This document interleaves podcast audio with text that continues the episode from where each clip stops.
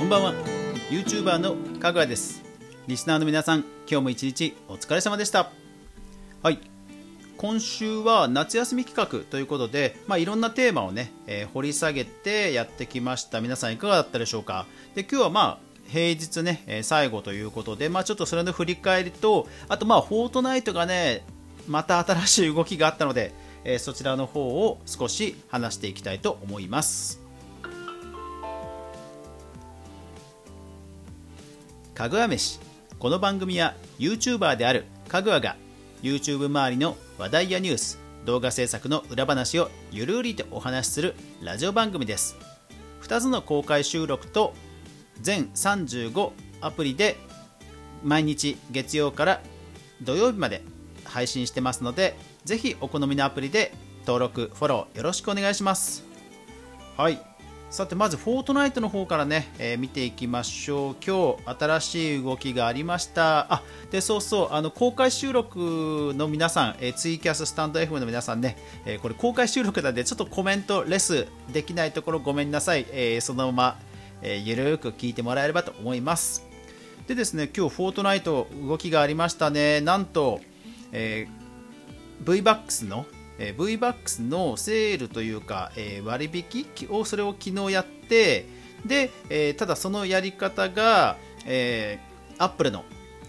仕様に、まあ、基づいていなかったということで、えー、Apple Store から、まあ、除外されたと。で、えー、そのことで、えー、フォートナイトが、まあ、かつてね、えー、Apple がまあパソコン市場を席巻していた IBM に対して、えー、我々も半期ののろしを上げるぞみたいなこう、えー、テレビ、C、CM をやっていたんですがそれにそれのパロディのね、えー、動画を作って、えー、アップルのこの手数料30%の、えー、支配をなんとかするんだっていうような動画を作って、まあ、対抗したという話が、えー、今日話題ニュースに出ていました。うん。そう。まあフォートナイトエピックエピックゲームスは、まあ、以前からね、えー、こういったアップルやグーグルといったアプリストアの手数料30%に対してえ対して、まあ、異議を、えー、申してきていました。うん、で、まあ、Android ね、えー、以前は、えー、Google ストア、Google プレイを通さずに自前でダウンロードさせるという方式をね、えー、取っていました。ただ、まあ、それでもね、えー、それで、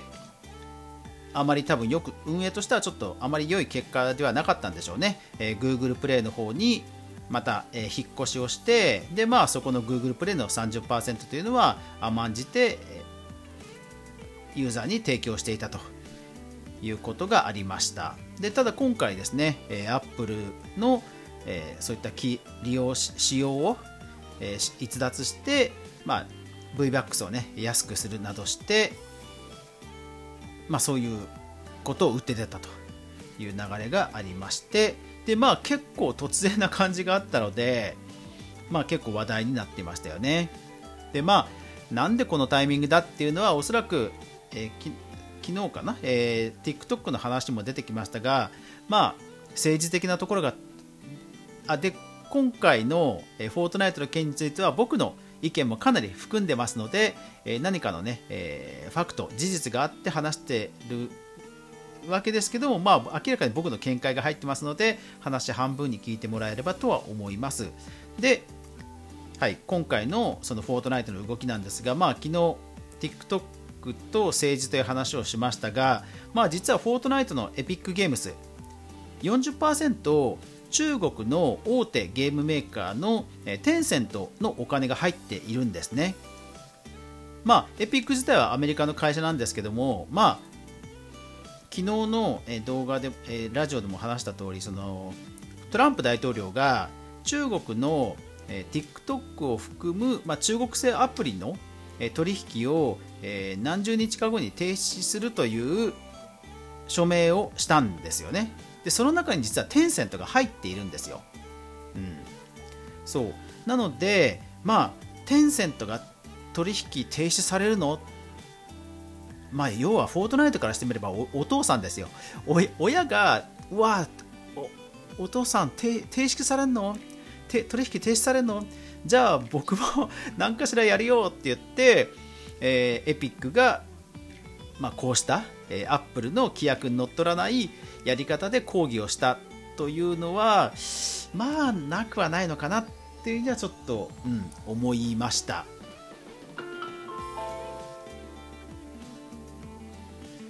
さて、で現状なんですが、えー、Apple Store からフォートナイトはダウンロードできないようです。ですから、えーと、シーズン4、次の新しいシーズンになったら、残念ながらモバイルユーザー、Apple、えー、iPhone ユーザーの方は、えー、新しい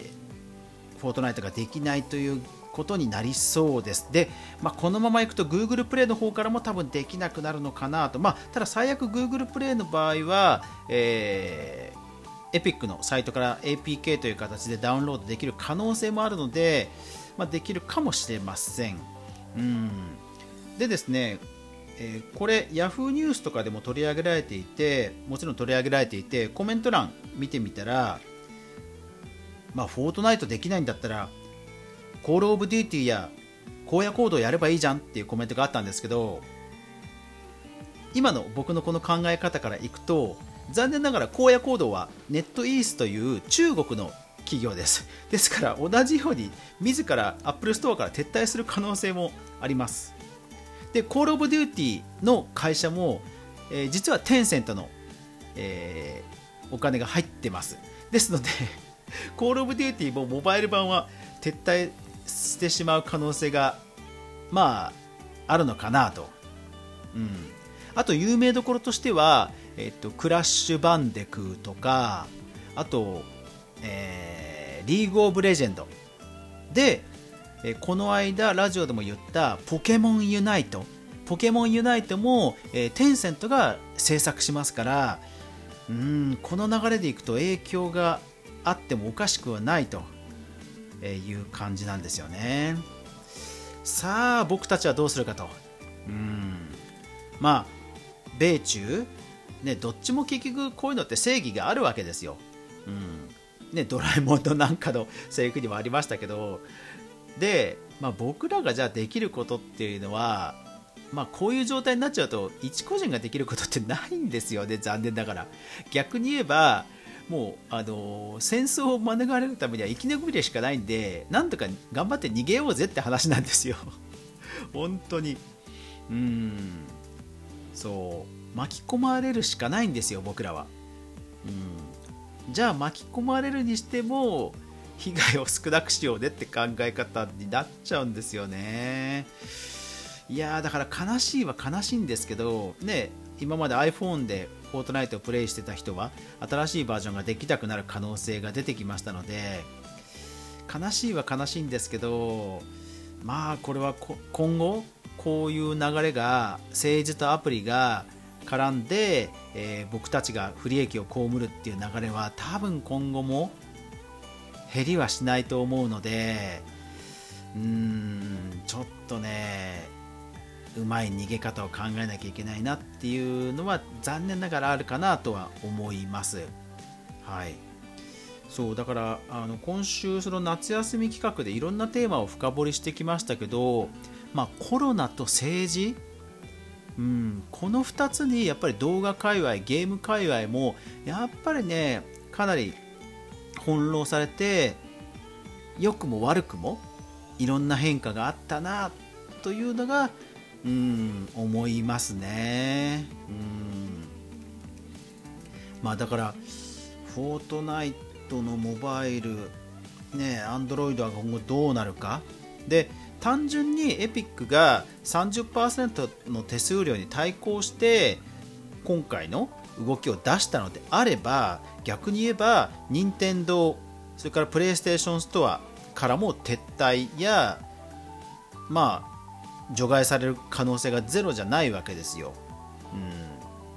そうなってくるとまあフォートナイトの好きな人はね、残念なことになっちゃうしフォートナイト実況で頑張ってた YouTuber さんたちは本当路頭に迷うことになるしうーん本当ねいやこれからもっと大変になってきますよ。うんまあ、ただ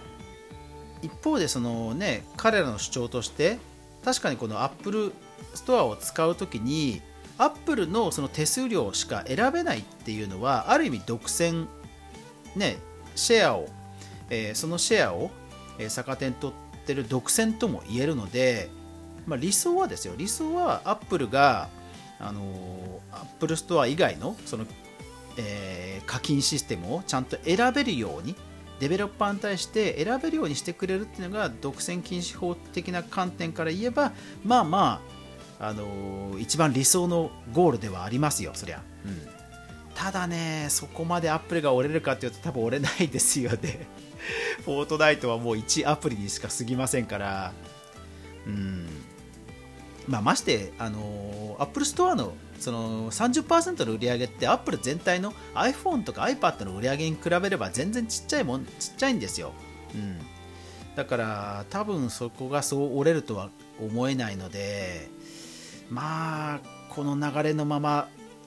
もっと増えていくのかなっていう気はちょっと残念ながらしちゃいますね。はい。まあ明日 YouTube の動画ニュースまとめとかでもこの辺りは多分言うことになると思うので、まあ、今後もね